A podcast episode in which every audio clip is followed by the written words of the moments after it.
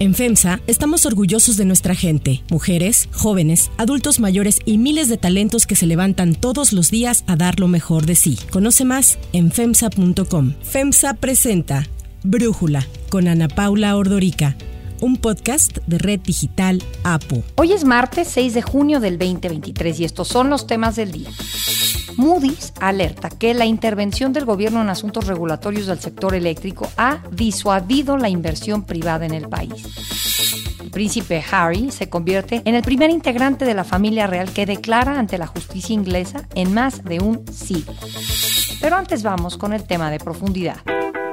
Muy bien, felicidades a la gente y también a quienes triunfaron, Manolo Jiménez y la maestra Delfina. Así fue como el presidente Andrés Manuel López Obrador felicitó a los votantes y a los ganadores del proceso electoral del fin de semana. En Coahuila, con el 56.9% de los votos, el virtual ganador de la contienda electoral para gobernador es el candidato de la coalición PRI-PAN-PRD, Manolo Jiménez, quien reemplazará a Miguel Ángel Riquelme, también priista, el próximo primero de diciembre. En un segundo y lejano lugar, quedó el candidato de Morena, Armando Guadiana, con el 21.5% de los votos y le siguió Ricardo Mejía Verdeja del PT con el 13.3%. Así habló el candidato ganador Manolo Jiménez. Aquí en Coahuila se manda un mensaje muy importante.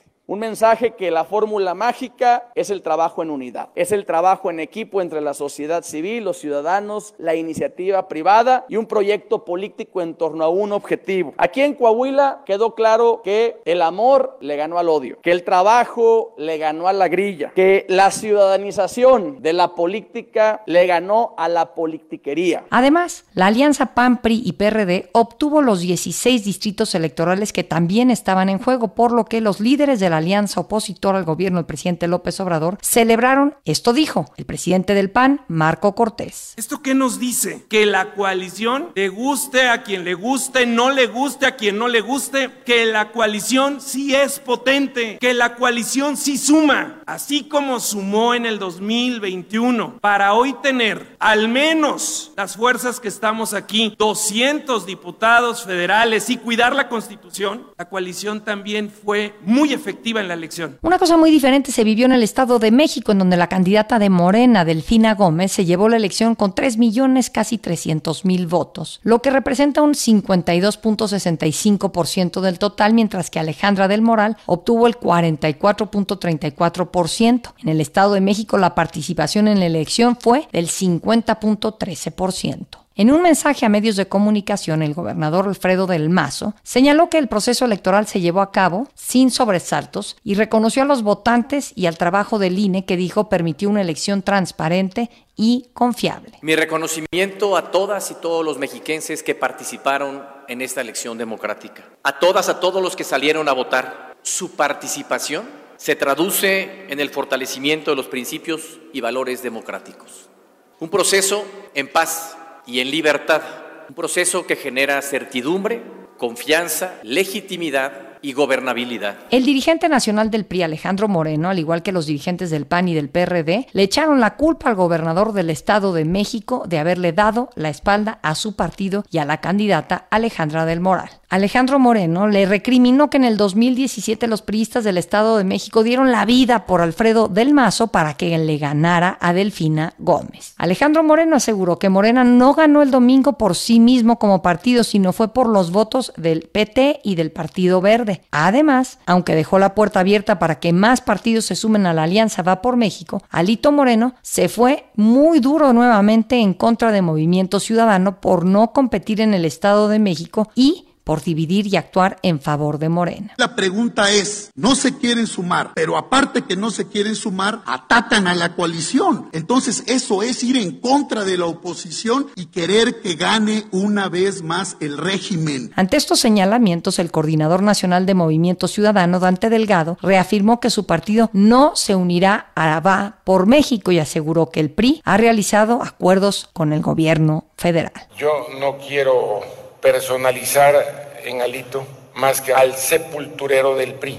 Y hay elementos para decirlo, no, no se trata de descalificar a alguien. El problema es que el PRI ha hecho acuerdos con el gobierno. Recuerden ustedes que sacamos una explicación de por qué no participábamos para las elecciones de gobernador ni en el Estado de México ni en Coahuila. Y el planteamiento fue muy concreto. Había un acuerdo previo. Y es que un día después de las elecciones inició ya la carrera por la grande. La coalición Va por México anunció que será el 26 de junio cuando darán a conocer el método de trabajo que permite impulsar la candidatura presidencial. Pero antes dijo que estará trabajando con la ciudadanía para escuchar las necesidades de los 32 estados. Una cosa sí dejó clara Alito, ningún perfil morenista, ninguna corcholata desechada podrá ser candidato de la alianza. Ningún retazo de Morena tiene cabida en la coalición Va por México.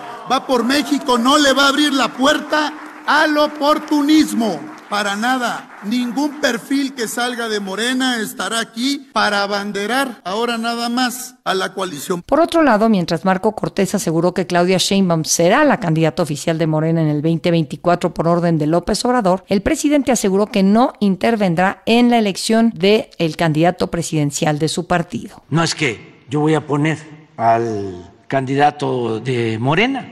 No, no va a haber dedazo. Va a ser la gente. Marcelo Ebrard informó que a petición de Morena será hoy martes cuando presentará su propuesta a la dirigencia del partido para poder escoger al candidato de Morena en las elecciones del 2024. Ebrard había indicado que lo haría ayer lunes y retrasó el anuncio. Me ha pedido el partido que no lo haga hoy, entonces lo haré mañana, mañana por la tarde como estaba previsto hoy. No tengo inconveniente en hacerlo así. Están ahorita medio desvelados o desveladas. Entonces mañana lo presentaré y seguramente será tomado en cuenta para el domingo. Ayer por la noche fue citado Ebrard a Palacio Nacional, ya sabremos si en efecto presenta su plan hoy o a partir de esta reunión con el presidente hay cambios en sus planes. El análisis.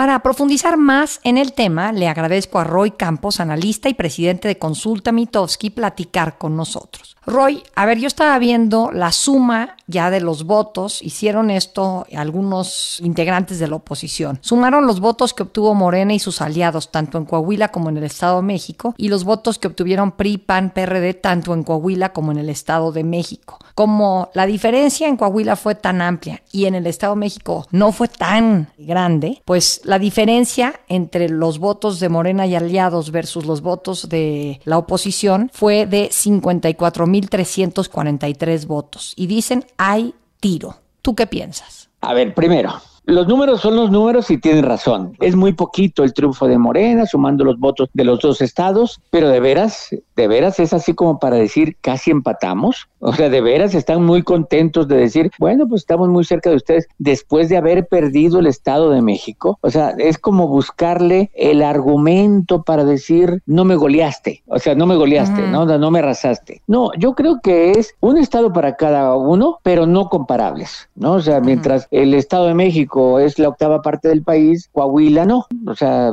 Coahuila, su padrón es pequeño. Entonces, no, yo creo que fue un triunfo de Morena, por un lado, por el Estado de México. No importan los puntos. O sea, la mayoría de los encuestadores sí creíamos que iba a ser alrededor de 10 puntos, nomás que hubo una ola de encuestas previas que decían que era de 20, la mayoría inventadas, pero no, o sea, pasó lo que tenía que pasar y lo que iba a pasar. Lo que hay que destacar son dos cosas, mira, ve, las dos elecciones, Coahuila Estado de México, las dos fueron competidas en el 17, las 12 fueron a tribunales, las dos, no más que en una, la pelea fue PAN-PRI y el otra fue PRI-Morena. No, era la diferencia. Bueno, y ahora ninguna de las dos se puede considerar que sea elección cerrada. En las dos repitió el candidato de Morena. Guadiana fue el candidato el 17 y Delfina fue la candidata en el 17 eh, en el Estado de México. Pues vea qué diferencias hay. Delfina en su segunda oportunidad gana y Guadiana en su segunda oportunidad pues hace el ridículo. o sea, porque perder por la distancia que perdió no es como para, para decir qué buena campaña hice. Pero ahí te lleva a pensar que entonces la alianza opositora sí tiene posibilidad cuando Morena va a dividir a ver, primero fíjate nada más, no solo por la derrota de Coahuila, que esa es la es una, derrota de Coahuila, va. No, la otra es en el Estado de México. Sin los votos repartidos que se hayan asignado al verde y al PT, Morena no gana la elección. Morena necesitó los votos del verde y del PT para ganar la elección. Entonces, ahí sumado, pues, o sea, Morena solo tiene menos votos que la alianza PAN-PRI-PRD, lo cual significaría que si hubiera ido solo pierde. Bueno, entonces, rumbo al 2024, el Verde y el PT, pues van a vender cara a la alianza, que sí la van a hacer, pero van a pedir algo, van a pedir cosas. ¿Por qué? Porque están mostrándole a Morena que en el estado donde no fueron juntos lo barrieron, y en el estado donde fueron juntos, sin los votos de ellos no gana. Entonces, sí, pesan algo. Oye, por cierto, te iba a decir, en todo el sexenio, en las elecciones, 24 elecciones van en el, en el sexenio, van 24, van a ser 33, porque a California se va a hacer dos veces. En las 24 que van ahorita, es la primera vez que barren a Morena. En ninguna otra elección lo habían barrido y habían ganado, y le habían ganado claramente en Aguascalientes, en Querétaro, en Chihuahua. Sí es cierto, había tenido derrotas. En, en, digamos que en Nuevo León, pero no lo barrieron. Ahí fue una elección, quedó en cuarto lugar, por cierto, en Nuevo León, en San Luis Potosí quedó en tercero. Pero en esta elección, que era la competencia contra el PRI, así, lo barrieron. Le ganaron todos los distritos y le ganaron por relativamente por 30 puntos, por decir un número cerrado. Eso al viejo PRI, o sea, como era el viejo PRI, lo barrieron a Morena la primera vez en el sexenio. Sí. Y entonces, esto que te preguntaba, bueno, primero, sí hay tiro, dices. Dos, Morena necesita del PT y del Partido Verde para ganar. ¿Qué nos puedes decir de las dirigencias de PRI y PAN, Alito y Marco Cortés. Ahí te va. Lo que tratan de comunicar el PRI y el PAN ahora, pues, circulando estos datos de que no los barrieron, de que están muy cerrados, etcétera, pues es lo mismo que en el 21, ¿no? En el 21 realmente el PAN, PRI, PRD perdieron por muy poquito, o sea, perdieron por tres puntos respecto al Morena, PT y Verde. Es decir, hay tiro. Yo sí creo que hay tiro. O sea, yo sí creo que hay tiro. Yo creo que a pesar de que las encuestas ahorita pongan arriba a cualquiera de las corcholatas, es porque no hay una oposición unida. ¿No? Pero el día de hoy, para los opositores fue un mal día. Te voy a decir por qué. No por la derrota del Estado de México. Porque por un lado, el PAN, PRI, PRD casi aseguran que van a ir juntos. Y por el otro lado, dieron ayer una conferencia de prensa, ¿no? y dice, pues voy separado. Quiere decir que, los, que va a haber dos candidatos de oposición, uno de la Alianza y otro de Movimiento Ciudadano. Si Movimiento Ciudadano elige un candidato competitivo, a lo mejor vamos a rehacer el fenómeno 2018, donde López Obrador llegó a decirles a Miriam Naya, pues hay pelense por el segundo lugar. O sea, ustedes están peleando por el segundo lugar, mientras el primer lugar está cómodamente aquí. Entonces, si se dividen los votos opositores a Morena, pues entonces se puede dar una eh, elección parecida al 18, en donde la duda es quién queda en segundo lugar, no quién le gana a Morena. Claro. Ahora, escuchamos al presidente en su mañanera de ayer, un día después de las elecciones, Roy, felicitando los resultados, la democracia. Pues el INE hizo su trabajo, ¿no? El INE que tanto detesta el presidente ayudó a través del Instituto Electoral del Estado de México a que se llevaran a cabo estas elecciones y a que el triunfo se lo llevara su candidata. La gran diferencia entre este anuncio de resultados y el del año pasado, o esta organización y el del año pasado,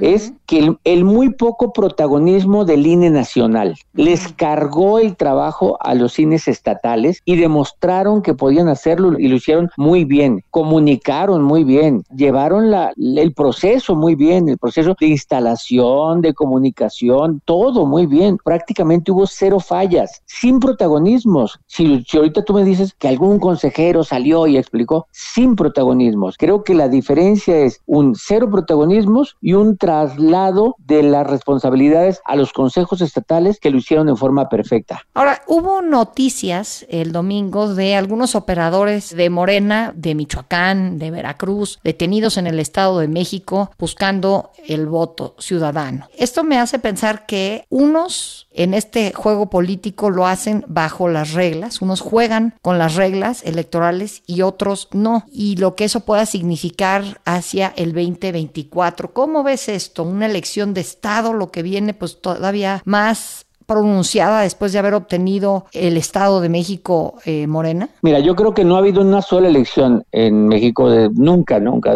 por lo menos desde que tenemos memoria nosotros, en donde no haya habido prácticas fraudulentas. ¿No? Porque de repente están arraigadas en muchos municipios, en localidades, prácticas fraudulentas. No significa fraudes, prácticas fraudulentas. Fraude es cuando es de tal tamaño que altera la voluntad popular, que modifica el ganador de una elección. Aquí esas prácticas fraudulentas, cuando es una elección donde hay alcaldes, municipios, sí pueden llegar a afectar alguna, algún municipio en donde el número de votos que hicieron con esto cambió la voluntad popular. Pero en una elección estatal, este tipo de prácticas solo ensucian al partido que las promueve. O sea, solo lo ensucian porque no alteran el resultado. O sea, ¿cuántos votos pudo haber? La, diferencia entre una coalición y la otra es un millón de votos. ¿Cuántos pueden haber metido estos? 40 votos, 30 votos. Solo ensucian un proceso y no sirven para nada. Pero los vamos a seguir viendo porque hay una cultura y creen que por ello se obtiene el resultado. No, no vale tanto. Y lo que sí es que hay que castigar, hay que castigar mucho. Hoy hay mucho menos de la que había antes. No, yo creo que esperemos que algún día desaparezcan. ¿Alguna otra reflexión, Roy, después de las elecciones? Nada más que si yo me clavara en qué fue lo sorpresivo de esta elección, qué fue lo sorpresivo o qué pasó que yo no esperara que pasara, yo esperara más participación en el Estado de México, porque el, el platicando con todos los operadores y todos, todos decían que el resultado dependía de la participación, ¿no? Incluso hubo un video por ahí diciendo que, que, había que empujar y llegar al 60, etcétera, y que la participación del Estado de México haya quedado abajo del 50, quiere decir que no hubo nada que moviera a los mexiquenses a votar. O sea, no hubo nada que los moviera, no, no hubo nada. Sí hubo una participación diferenciada, por cierto, ¿eh? En el poniente fue arriba del 51 y en el oriente abajo del 49. O sea, en los municipios de un lado y el otro. Es decir, hubo más interés en votar del lado poniente, pero no movió nada y además con participaciones bajas. Esa es una de las sorpresas. Y la otra, el carro completo en Coahuila. O sea, sí esperaba yo que ganara Riquelme con su candidato Manolo Mejía, uh -huh. pero sí esperaba que ganaran la mayoría del Congreso, pero no que se llevaran todos los distritos. O sea, yo creí que si iban de alguna manera, algunos les iban a ganar. No, para mí también fue sorpresa. Sin duda, Roy Campos, la verdad, mucho más ordenadas las elecciones de lo que podríamos haber pensado también, ¿no? Se preveía que si fuera un resultado cerrado, que favoreciera a Alejandra del Moral, se podría haber convertido esto en un problemón. Oye, Paula, hay que ser sincero. En este sexenio, dime cuál elección se ha ido a tribunal. En el sexenio pasado, todas se iban a tribunal y ahora ¿Y por prácticamente qué será, Roy? no, ha, no ha habido elecciones de tribunal electoral. ¿Pero por qué será? Bueno, primero porque ha habido más abiertas, elecciones más abiertas. Eso es lo primero, ¿no? Entonces, normalmente se van a tribunal cuando queda cerrado cinco puntos. Pero ¿cuáles elecciones han quedado cinco puntos? La de Tamaulipas, que se fue de alguna manera litigio, no pudo, el PRI no ganó esa, ¿no? Tienen que ser elecciones en el rango de cinco puntos. Y en general las elecciones han sido más abiertas. Y eso ha hecho que el tribunal no sea el que tenga carga de trabajo. Roy Campos, como siempre, un placer escuchar tu análisis. Muchísimas gracias por platicar con nosotros. Al contrario, Ana Paula, saludos. Si te gusta escuchar Brújula, te invitamos a que te suscribas en tu aplicación favorita o que descargues la aplicación Apo Digital. Es totalmente gratis y si te suscribes será más fácil para ti escucharnos. Además, nos puedes dejar un comentario o calificar el podcast para que sigamos creciendo y mejorando para ti. Hay otras noticias para tomar en cuenta. 1. No hay reglas claras.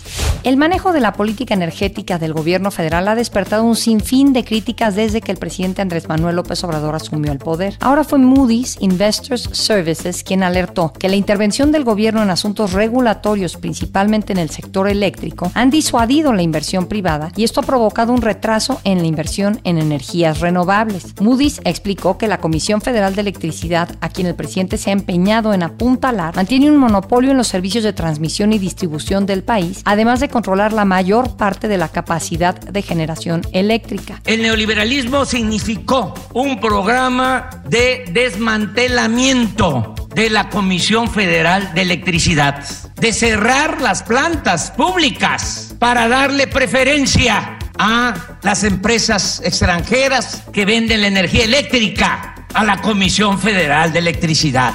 Ese es el meollo de todo el asunto, quedarse con el mercado. La agencia internacional recordó que el año pasado México solo generó el 22% de su electricidad total a partir de fuentes renovables. Esto es por debajo de su compromiso de generar un 35% de energía renovable para el 2024. El reporte de Moody's destaca que pese a la injerencia gubernamental en la regulación de la cual hablamos en un episodio de Brújula la semana pasada, el Poder Judicial ha evitado afectaciones mayores. Distintos jueces han echado atrás casos en los que el gobierno ha intervenido, haciendo que el ente regulador niegue o retrase los permisos de nueva generación para privados. Para Brújula, Gonzalo Monroy, director general de la consultoría especializada GMEC, nos habla sobre la incertidumbre por la intervención del gobierno federal en materia regulatoria. Nuevamente suenan las alarmas desde las agencias calificadoras alrededor del sector eléctrico mexicano. A pesar de haber sido rechazadas diferentes disposiciones por parte de la administración actual en las diferentes cortes para entorpecer el avance de inversiones privadas, especialmente en energías renovables, dichos esfuerzos continúan. En fechas recientes se ha modificado la metodología con la que México cuenta su porcentaje de energía limpia para poder incorporar una fracción alrededor del 5% proveniente de la quema de gas natural, un hidrocarburo, a través de la tecnología de ciclo combinado. ¿Cuál es la intención?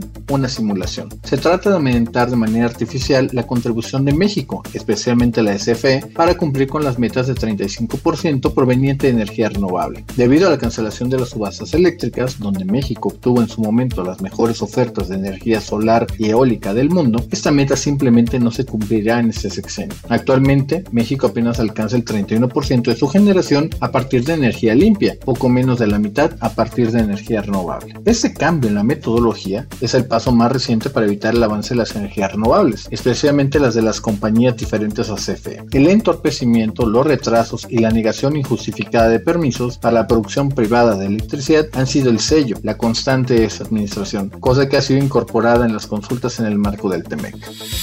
2. Realeza al banquillo.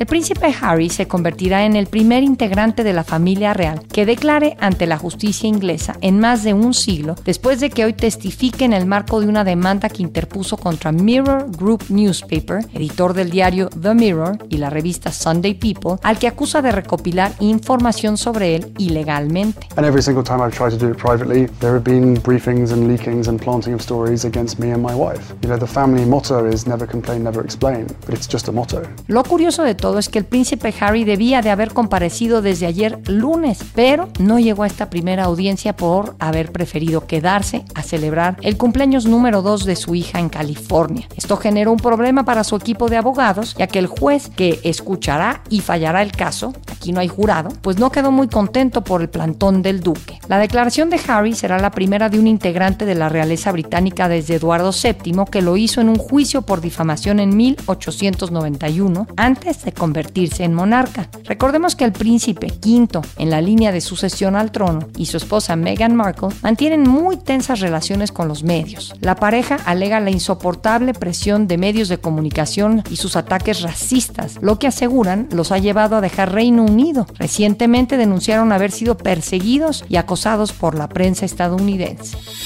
Para cerrar el episodio de hoy los dejo con música de Ricky Martin, Pitbull y Enrique Iglesias.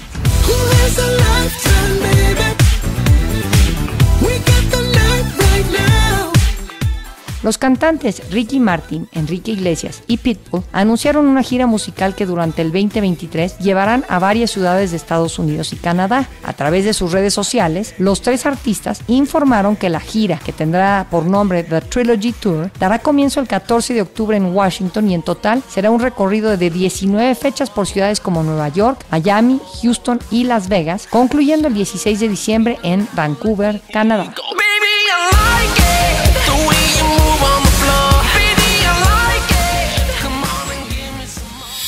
Yo soy Ana Paula Ordorica. Brújula es una producción de Red Digital APO. En la redacción, Ariadna Villalobos. En la coordinación y redacción, Christopher Chimal. Y en la edición, Cristian Soriano. Los esperamos mañana con la información más importante del día.